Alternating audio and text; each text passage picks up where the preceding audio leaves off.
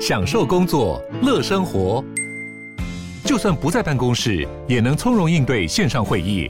HP Dragonfly 透过专业的 HP Presence 设计，内建降噪及会议快速键，搭配清晰的 Bang & Olufsen 音效，增强音讯及视讯功能。HP Dragonfly 顶级商务笔电，采用 Windows 11专业版，让您在会议中享有最佳的视觉和听觉品质。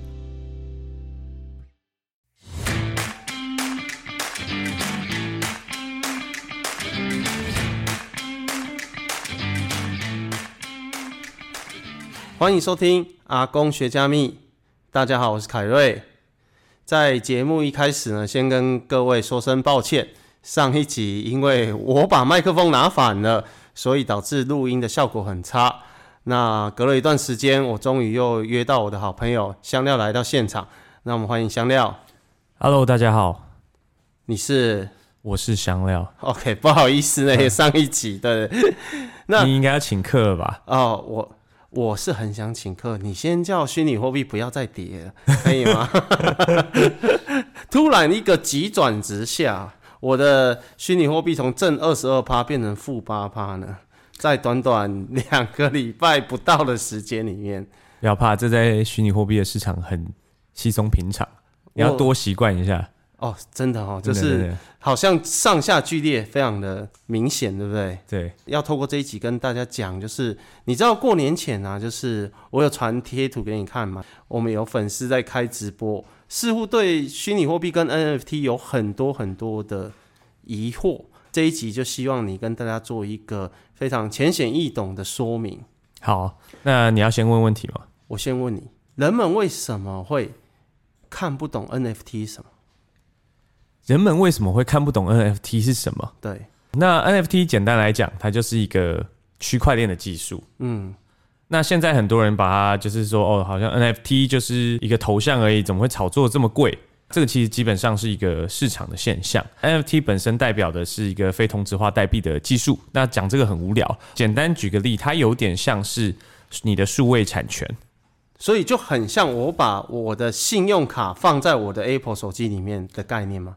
把你的信用卡放在你的 Apple 手机里面，对，概念上有点类似。它就是，或者是悠游卡。等一下，我想要更正一下，你的信用卡放在手机里面，它就只是有点类似一个钱包的概念嘛，电子钱包嘛。对。可是 NFT 本身是一个财产，其实就很像是你拥有一颗比特币在你的钱包里，只是这个比特币呢是绑定了一个图像。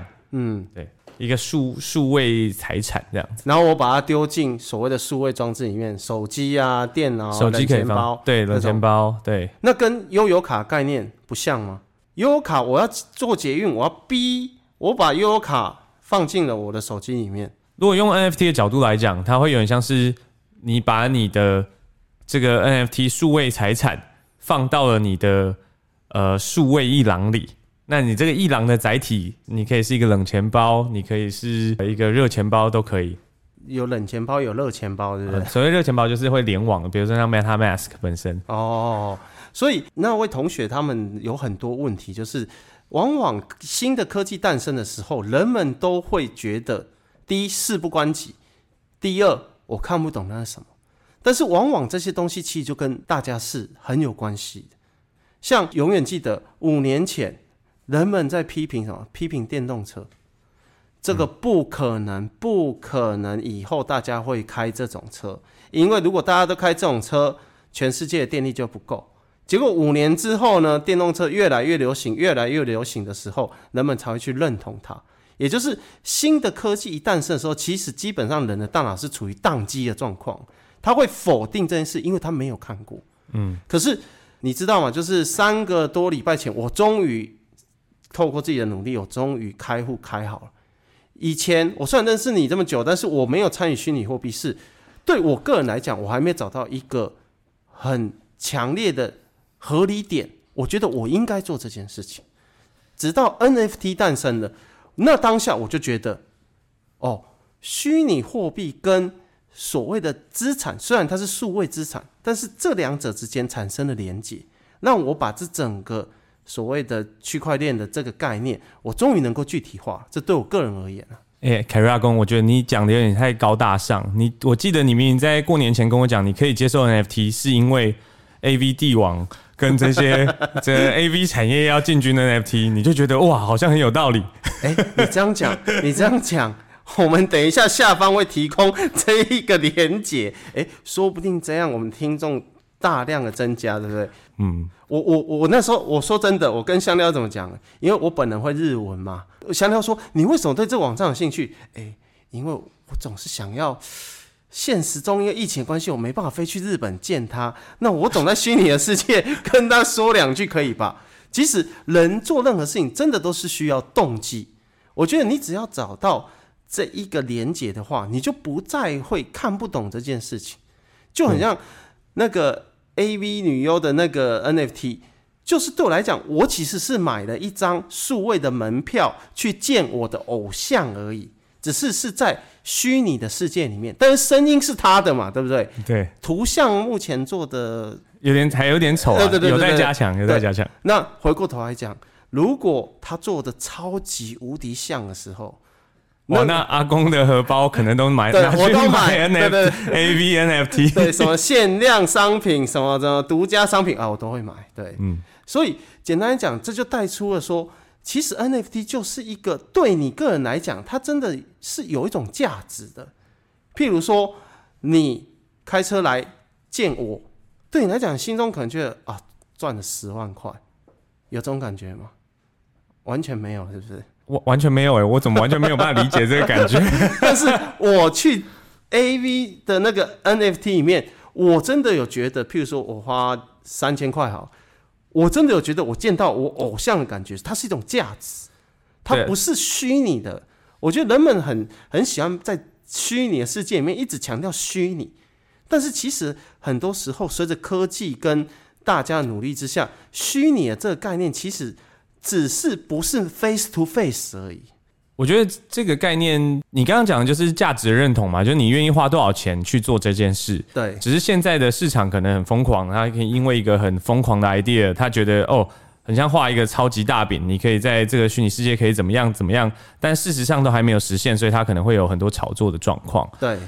不过阿公刚刚讲一个我想要分享的，就是 NFT 本身它是一个革命性的技术。反正不管你认不认同，我都认为值得在这未来十年以内去了解这个技术，它未来可能的应用。你也不见得要参与，不见得要去投资。对。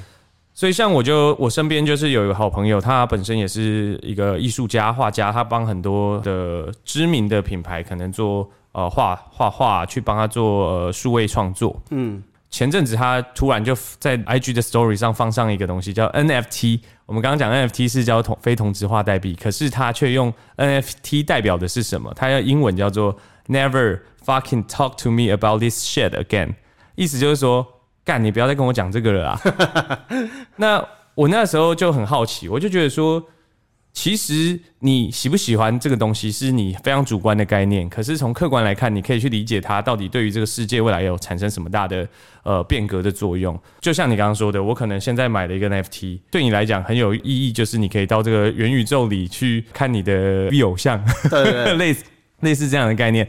那至于市场是不是疯狂的炒作它，你也不不需要因此去排斥，你反而就是去理解它，又没有叫你买。对啊，所以其实虚拟的世界创造了很多很多的可能性。如果你能够找到自己能够认同的价值的话，其实你多方面去了解它的话，其实真的对自己是百益而无一害的。我觉得，对啊，它有很多的可能性。所以，像我觉得 NFT 的出现，它很颠覆性的意义是什么？就是在你的虚拟世界里，你拥有了你的数位产权。那这个在过去。呃，这个资本主义社会里面是很重要的一个概念，就是财产私有化。嗯，那以往在网络里面，你所有你创作出来的东西都可以任任意的被人家剽窃。对，比如说他随便截图就可以使用。嗯，那现在 NFT 你也可以截图去使用，差别是什么？差别是你背后你是真正拥有这个数位艺术品，或者这个数位创作的产权是属于你的。对，那，这个东西的出现就会导致。你会刺激更多创作者想要创作更好的作品，然后在这个市场上受人认同，然后进而它也增加了呃这些数位财产的交换。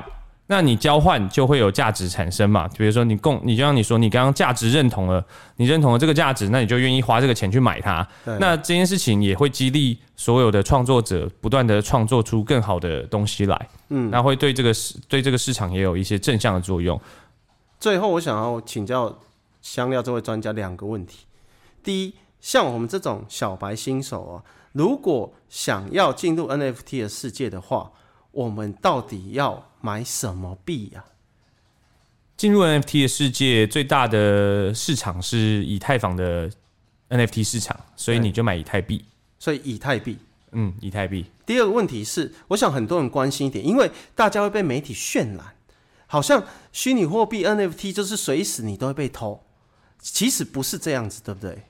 不是这样，它概念就像是你把你的一个艺术品放到了一个仓库，是。那你要把自己的仓库保管好啊！如果你今天仓库被闯空门被偷了，那那也是一样的概念嘛。你总不会说我买一幅画放在仓库里也很容易被偷啊。对对，因为香料之前教会了我一个观念，就是我也是被媒体新闻洗脑。